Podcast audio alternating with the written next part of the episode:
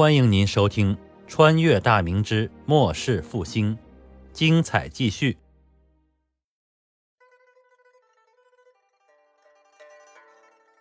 眨眼之间，离孙传庭定下的一月之期还剩下三天了。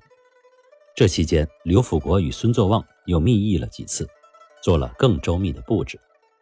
张润达家里人则是对外宣称，指挥使突发重疾，已经口不能言。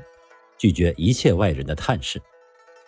刘孙二人自是清楚这是怎么回事虽然恨得牙根痒痒，但却拿他一点办法也没有。两人召集准备参与计划实施的所有将官，在刘府国家中聚会。与会众人都是孙传庭整顿卫所政策的直接受害者，对孙传庭可谓是恨之入骨。对于两位指挥使大人预谋之事，都非常赞同。个个扬言要替朝廷除去祸乱未所、动摇朝廷根基的奸臣孙传庭。刘孙二人对大家的士气颇为满意，此事只要众人团结一心，大事可成。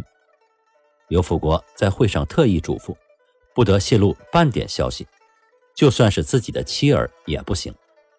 到了齐集左卫的当日，个人自是带着亲信前来，到时就对大家说。孙传庭名义上是整顿卫所，实际上是欲将众人交出的田地占为己有。三位指挥使大人已将此事上报，朝廷重臣对孙传庭非常不满，已经派人来到陕西彻查此事。咱们只是比朝廷先行一步而已，只要有朝廷的旗号，所有的所有人胆气都会大起来，认为这是在替朝廷做事儿，是伸张正义。何况，就算是出了乱子，还有自古以来的那句话“法不责众”。只要现场气氛调动起来后，谁也不敢预测会发生什么事儿。更何况，刘辅国真正的杀手锏是官署内他和孙作旺手里的近百名精锐家丁，场外的众人只不过是个引子而已。思虑再三，刘辅国等人都觉得万无一失，只等几天后发难就行。于是，一众人等分头散去。巡抚衙内后院的书房中，孙传庭与庄元周、崔文生、谢文兴，以及前几天赶到的程千里、锦衣卫西安千户李国良等人，正在商议几天后如何应对这场即将发生的叛乱。庄元周开口说道：“既有杨明胜送信的义举，让我等事先知悉此事，刘某等人将如何行动？那在下以为。”大人完全可以提前行动，各个击破，以免到时大人到了左卫，现场混乱。万一大人发生意外，那可就万事皆休了。还请大人三思啊！其余众人听罢，都觉得庄元周所言有理，纷纷表示赞同。李国良作为坐地户，自是不希望孙传庭有什么意外。他知道孙传庭是简在帝心之人，皇上非常看重他。这等重要人物，要是在西安出了什么事儿，他这西安锦衣卫千户难免会被上峰迁怒。虽然他知道卫所兵丁的战力孱弱，但明枪易躲，暗箭难防。于是他开口说道：“呃，大人，俗话说千金之子坐不垂堂，大人乃封疆大吏，无有必要以身犯险。既然证据确凿，大人下令以谋乱之罪名予以抓捕就行。”有圣上派来的本卫精锐，还有大人的标营，卑职手下也有不少可用之人。几个不成器的卫所土豪，还不是手到擒来？孙传庭听罢众言，开口笑道：“本官虽是读书人，但向来以李唐出将入相的先辈为榜样。本朝更有李臣卢建斗以文臣之身披坚执锐，冲锋陷阵。如若连区区卫所士兵都畏惧，将来何以面对战力更强的刘贼和贱奴？古人讲究师出有名，本官不能以其有作乱之心就将其诛杀，那样定会致天下舆论大哗。本官初到陕西就会背上天下的骂名。即便是有圣上袒护，本官也不惧流言。但将来想有更大的作为就难了。此次圣上亲遣身前护卫以及锦衣卫的精锐前来助我。既是考虑到我定会以身犯险，担忧我的安危，也有坚定本官意志之意。孙某对圣上关切之意倍加感怀，本官意已决，诸位的好意，本官就心领了。众人见孙传庭已经下定决心，便不再相劝，转而商讨起应对之策。商讨了半天，最后决议：程千里率京师来的好手，装扮成卫所的军户，去往左卫官署后埋伏，待前面发出信号，立刻翻墙进入官署之内，将埋伏的卫所兵丁擒杀。巡抚标营则是挑出三十名精锐护卫，身披重甲，随身护卫。孙传庭官袍之内穿一件软甲，以防对方有弓箭手放箭。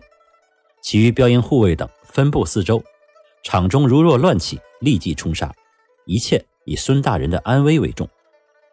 李国良则负责探查左卫官署地形，以便程千里等人熟悉。记忆停当后，众人散去，各自做着准备。几天之后，西安左卫卫所官署前的广场上到处是人。喧哗嘈杂，热闹异常。官署前的台阶之上，站立着刘辅国、孙作旺等卫所高官。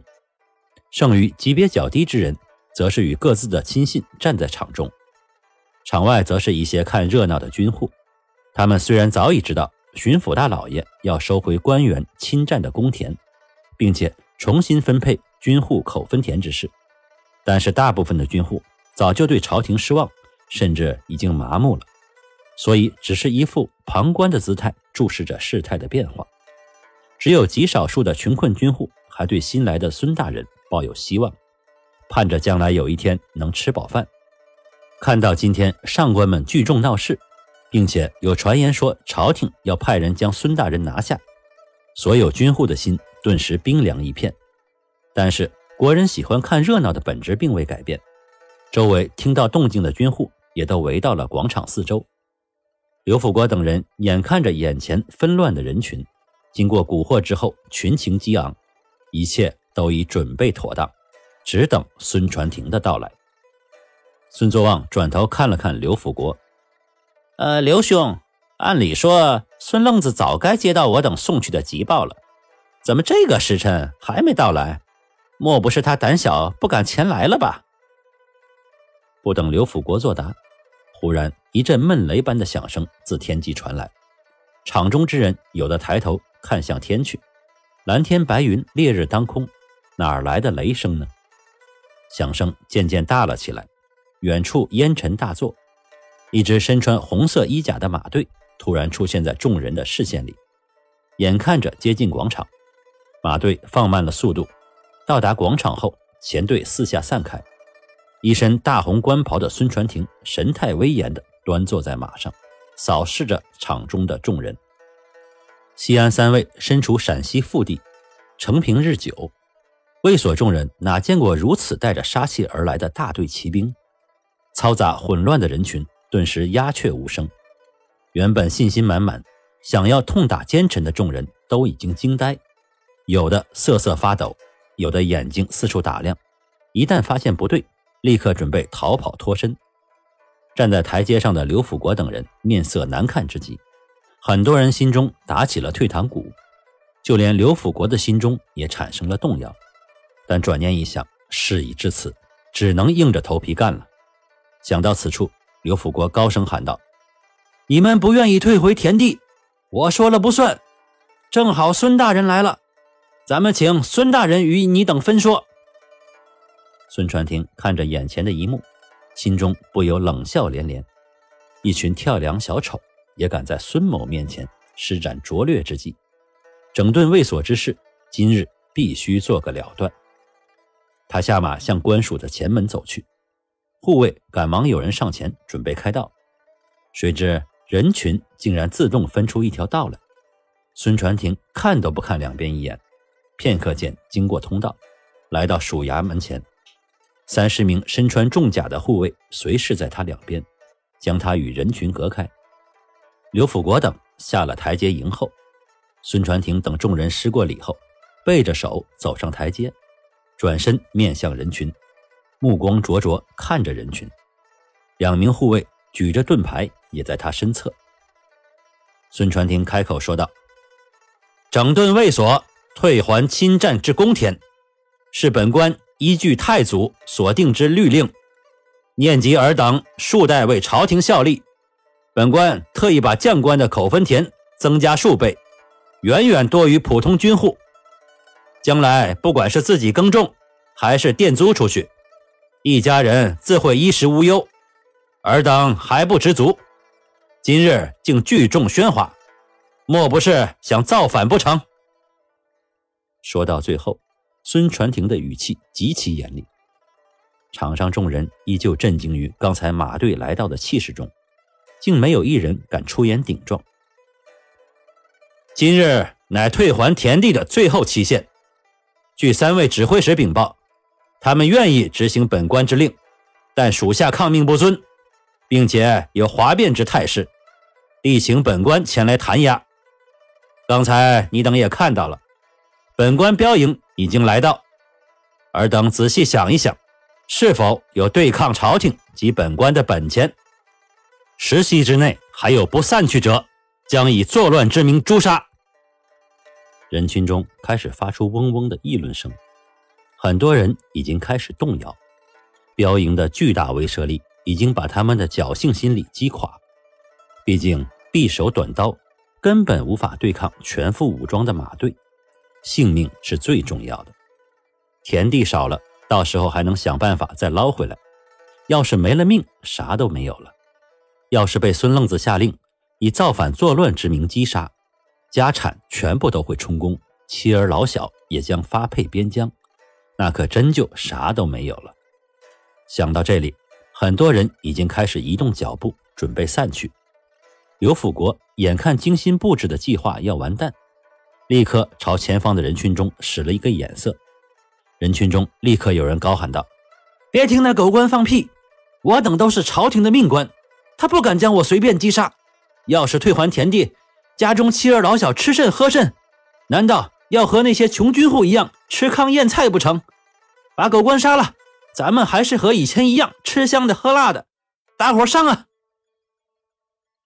您刚才听到的是长篇历史穿越小说《崇祯八年末世复兴》，感谢您的收听，喜欢的话别忘了订阅、分享、关注、评论，支持一下主播，谢谢大家。